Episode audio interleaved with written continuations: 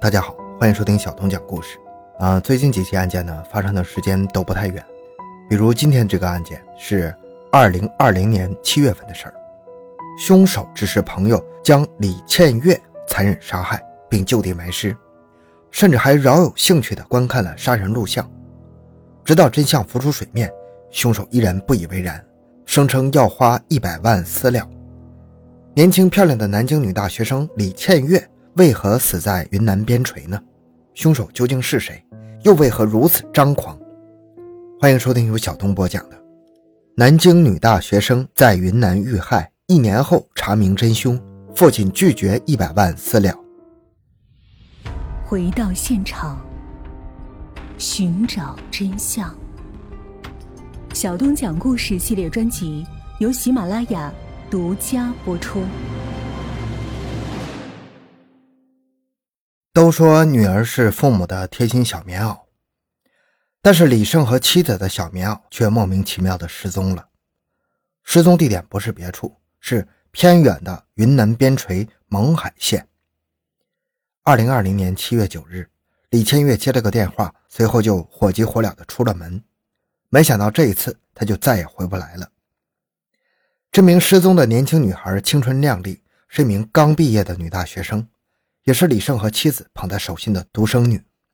咱们本期节目的封面就是李千月的照片。因为李千月是在南京上的大学，毕业后又要忙着准备自学考试，所以夫妻俩同意让女儿继续留在南京学习。平时经常通过手机互相联系。但是从七月九号开始，夫妻俩却怎么也联系不上女儿了。打电话没人接，发信息也没人回。父亲李胜着急了，生怕女儿出了什么事儿。其实着急的不只是李胜夫妻俩，还有李千月的男朋友小红。李胜听到小红反映自己也联系不上李千月，心里彻底慌了。这对小情侣的关系一向很亲密啊，要是连男朋友都联系不上他，那估计是出了什么事儿。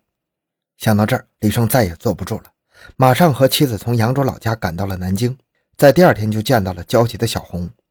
三人见面后一起行动，开始到处寻找李千月。但是问遍了所有的朋友和同学，没人知道他去了哪里。七月十三日，六神无主的三人到公安局报了警。通过警方提供的监控，李千月失踪前去了机场，坐上飞往了云南西双版纳的飞机。或许女儿是出来旅游，不小心把手机弄丢了呢。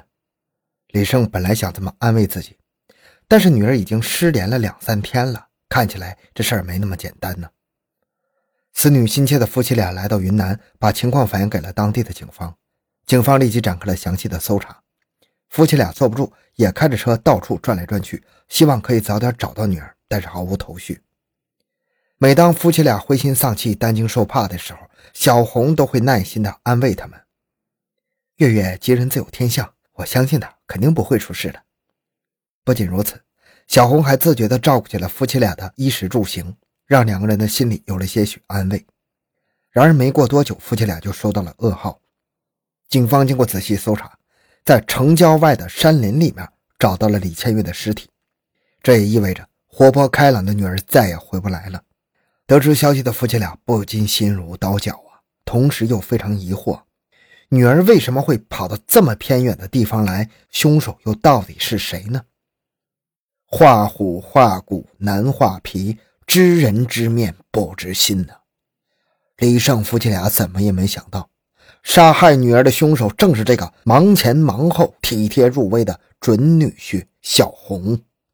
虽然虚情假意可以伪装，但难免会露出一些马脚。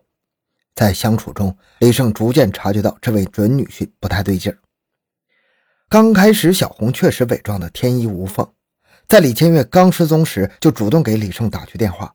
声称自己前几天和李千月拌了几句嘴，出去喝点酒，没想到回家之后就发现李千月不见了，怎么也联系不上他，甚至为了尽快洗脱自己的嫌疑，当着李胜的面贼喊捉贼，提议赶紧报警。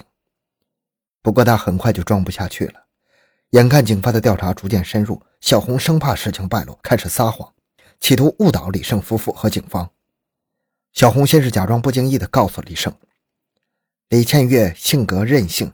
经常想一出是一出，甚至夜不归宿，可能只是出去放松了，过几天就回来了，警方发现尸体后，小红用假模假样的推测李千月可能是被境外哪个诈骗团伙给盯上了，所以才把他骗到云南杀害了他。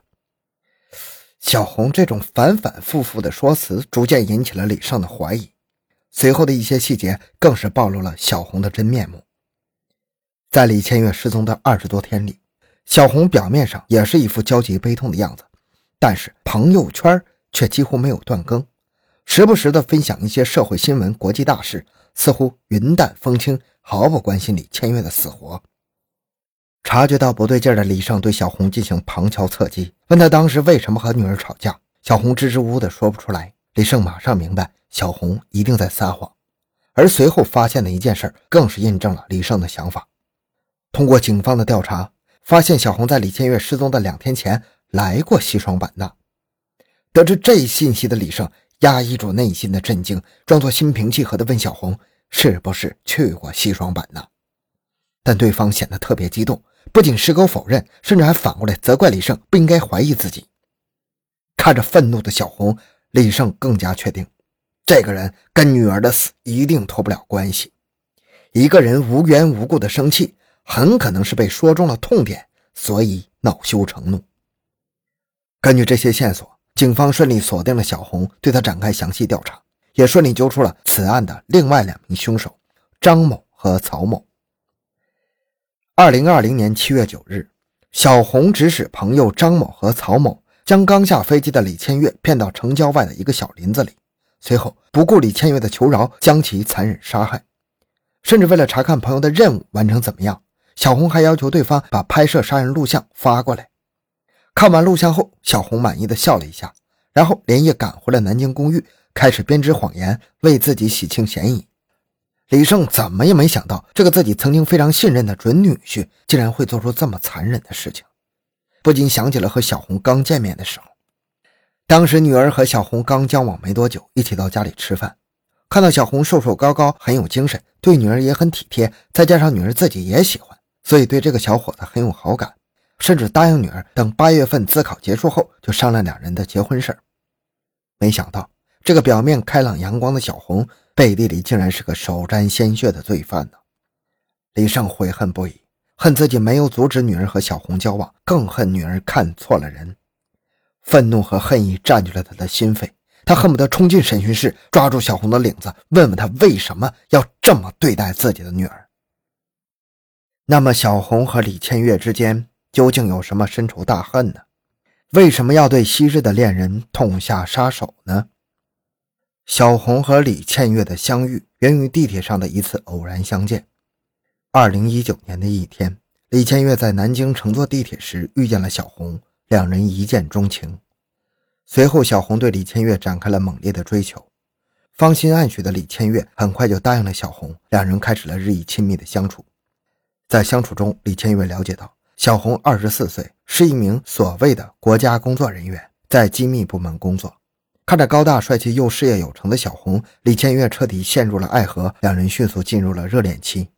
刚开始，李千月和小红确实是甜甜蜜蜜，如胶似漆。小红在生活里也非常细心，对李千月照顾得非常周到，既温柔又体贴，两人的感情迅速升温。二零二零年六月，在南京上大学的李千月毕业了。提出想参加江苏的自考，小红贴心的在南京租了一间公寓，两人随即开始了同居生活。事情发展到这里，这段缘分还是充满惊喜和愉悦的。然而好景不长，同居过后，小红对李千月逐渐没有了最初的新鲜感，两人从彼此独立到同吃同住，在生活的一地鸡毛里，逐渐产生了许多小矛盾。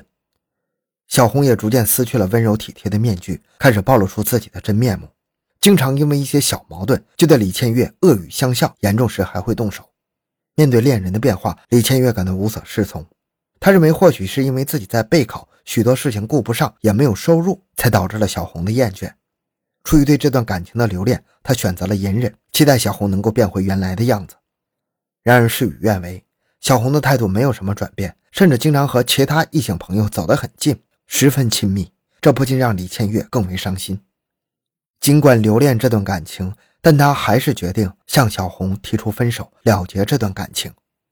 没想到，小红对李千月的感情早已畸形了，哪怕这份喜欢已经不再如初，也不愿意和他分手，甚至有种想把他牢牢控制在自己身边的变态想法。尽管分手未果，但是两人之间依然争吵不断。七月初，两人再次发生了激烈的争吵，小红摔门而去，就没再回来，只留下李千月在公寓里伤心失落。对于小红，李千月也非常纠结。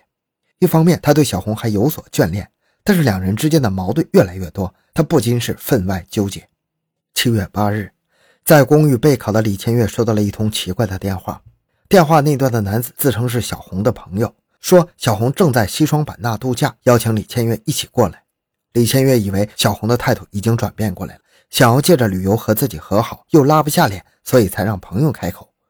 于是他就开心地订了第二天的机票，幻想着两人重归于好的情景。九号一大早，李千月就匆匆拿了包去了机场，坐上了飞往云南的飞机，中间还转了一次机。晚上九点，终于到达了勐海县。根据小红两个朋友的指示，李千月来到了县城郊外的树林。还没等他反应过来，就被小红的两个朋友张某和曹某残忍杀害，并埋进了提前挖好的土坑里。年轻漂亮的李千月就这样被埋藏在这片密林里。事实上，为了杀死李千月，小红可以说是蓄谋已久。早在几天前，小红就出钱订了机票，把张某和曹某叫了过来。让他们提前挖好土坑，准备好作案工具，只等李千月被诱骗过来，对其痛下杀手。随着警方的调查，这段致命的孽缘逐渐浮出水面。李胜对三个凶手痛恨不已，对于惨死的女儿，唯一的安慰就是凶手尽快伏法。时至今日，此案还没有最终定论，但我们坚信正义不会缺席，法院会做出公正的审判。但愿此案也能早点了结，还李千月一个公道。好，这个案件讲完了。小东的个人微信号六五七六二六六，感谢您的收听，咱们下期再见。